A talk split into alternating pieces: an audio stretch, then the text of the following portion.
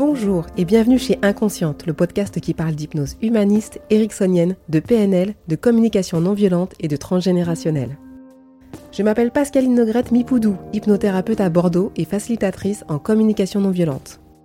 Passionnée par le corps et l'esprit et les liens entre les deux, je suis très motivée pour partager et simplifier tous ces outils que j'ai découverts toute seule, en formation ou dans des bouquins. Les citations. C'est toujours l'impatience de gagner qui fait perdre. On ne fait jamais rien d'extraordinaire, de grand et de beau qu'en y pensant plus souvent et mieux que les autres. Louis XIV. Celui qui vit dans la crainte ne sera jamais libre. Horace. Gémir sur un malheur passé, c'est le plus sûr moyen d'en attirer un autre. Shakespeare. Aujourd'hui, comme prévu, je vous parle de la technique qui m'a permis de me sortir de mes crises d'angoisse en 2022. Dans l'épisode précédent, je vous parlais du livre En finir avec les crises d'angoisse de Klaus Bernhardt. Livre que j'ai acheté en septembre après six mois d'errance psychothérapeutiques, à consulter pour raconter ma vie, à chercher à faire de l'EMDR, à lire des livres pour mieux respirer, calmer mon système sympathique en respirant mieux ou en prenant des douches froides.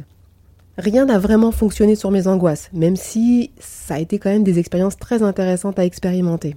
Comme je vous le disais dans l'épisode 89, ce livre sur les angoisses ne m'a rien appris techniquement, car il y a beaucoup d'outils que j'utilise au quotidien et surtout que je conseille à mes patients. Parce que bien sûr, on sait toujours mieux pour les autres que pour soi-même. Cet exercice qui m'a tapé dans l'œil est un exercice mélangeant affirmation positive et visualisation. C'est pour ça que je vous ai redirigé vers les épisodes 31 et 48 correspondants. Et c'est vrai que j'aime bien les techniques qui en fondent une seule. Un peu comme lorsque j'ai découvert dans le livre Hypnose d'Olivier Locker la technique d'hypnovisualisation. Je connaissais l'hypnose et la visualisation séparément, mais pas les deux ensemble. Mais finalement, je pense qu'on peut rajouter de l'hypnose un petit peu partout, ça peut que nous faire du bien.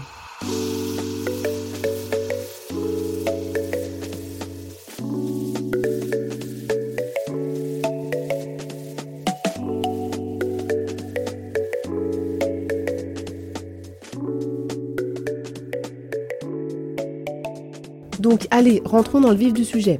Cet exercice nous propose de commencer par écrire 10 affirmations positives, bien sûr. Des affirmations qui parlent des changements positifs que vous souhaitez voir se manifester dans votre vie dans un futur plus ou moins proche. Il s'agit là de commencer à rediriger votre cerveau vers quelque chose d'agréable, de fun, de positif. Car si vous avez des crises d'angoisse, il est fort possible que l'ensemble de votre dialogue intérieur soit tourné vers le négatif. Hashtag je broie du noir, hashtag je me sens mal tout le temps, Hashtag la vie est vraiment moche. Bref, vous avez compris, on tourne en boucle. Et le corps, par ses symptômes, ne fait qu'exprimer somatiquement le mal-être que vous avez en tête H24. Les affirmations viennent donc casser cette boucle infernale. Dans l'unique but que votre corps l'exprime somatiquement par du bien-être. Je prends souvent la métaphore de l'imprimante pour expliquer ça. Votre cerveau, c'est l'unité centrale de l'ordinateur. Votre corps, c'est l'imprimante. Si le cœur de votre ordi est rempli de virus informatiques, l'imprimante va vous sortir des fichiers vraiment chelous. Si vous virez les virus informatiques, refaites des mises à jour, installez des logiciels qui vont bien, l'imprimante vous imprimera quelque chose de propre. Bah, le corps, c'est pareil. Donc à vos stylos, des affirmations au présent, comme si c'était là, sans négation, ni mot négatif. Ma première à moi, c'était Je suis ravie d'être à nouveau en excellente santé. Il est hors de question de parler de vos angoisses, de vos symptômes, de je n'ai plus mal au ventre, je n'ai plus mal au cœur, je n'ai plus de crise de larmes. Non, je suis ravie d'être à nouveau en excellente santé. Et vous pouvez parler de légèreté, de bien-être, etc. Vous en posez 10 comme ça. Faites le tour de votre vie perso, pro, en passant par l'intime, le relationnel, les performances que vous souhaitez voir se réaliser.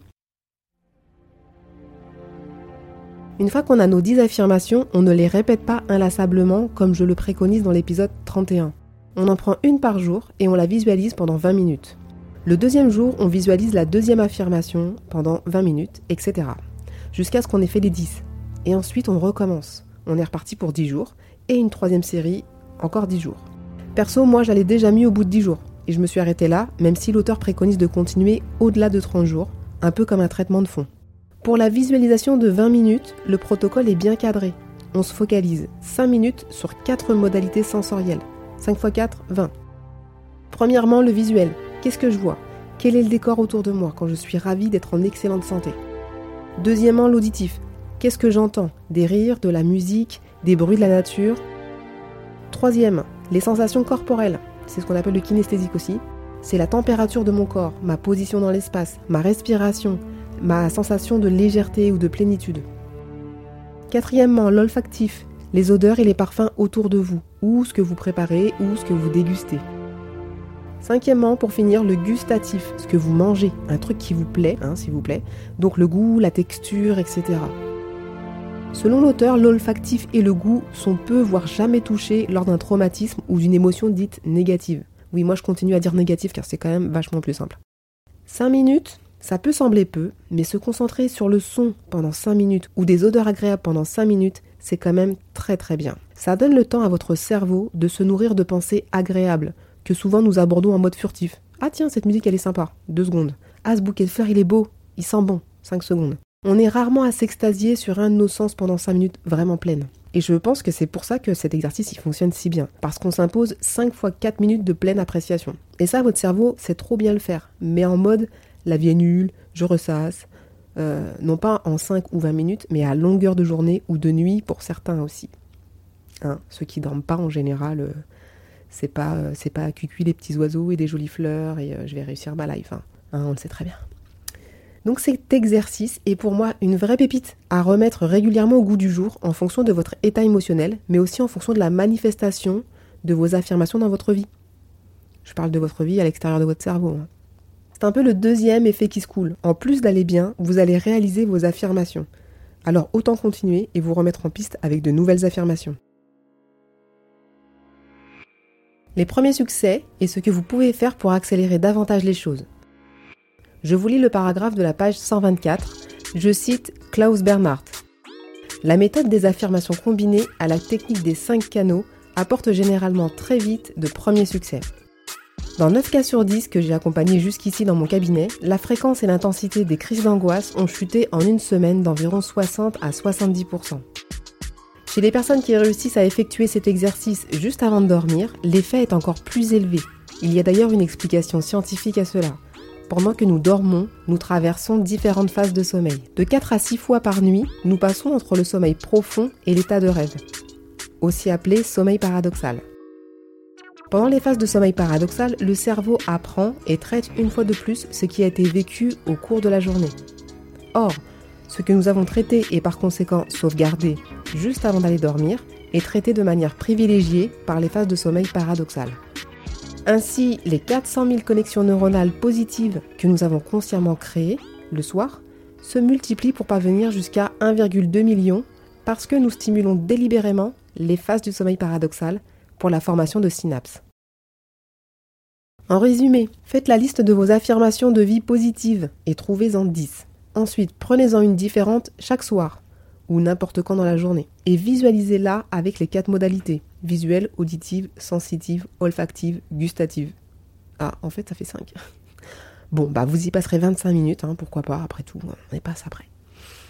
Ajoutez-y une petite induction hypnotique si vous en avez envie. De toute façon, l'ensemble de la visualisation est hypnotique en elle-même, car vous êtes focalisé sur vos perceptions. À chaque modalité, mettez-y de l'émotion. L'inconscient adore ça, c'est son moteur pour changer. Bon, je vous rajoute la suite du résumé de Klaus Bernhardt, euh, page 130.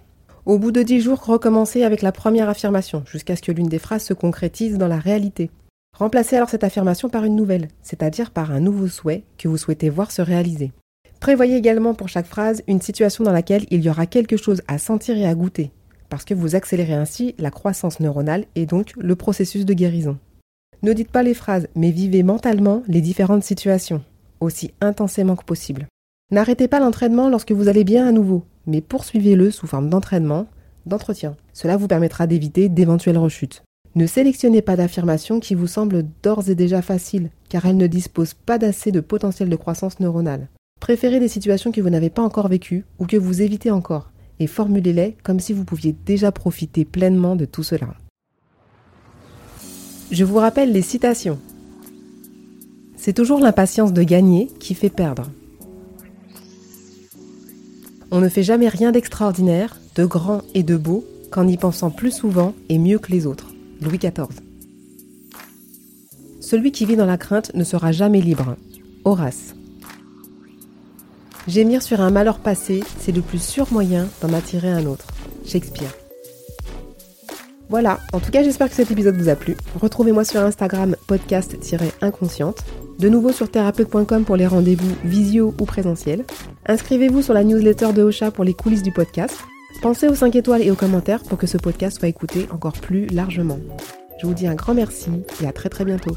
Podcast 90.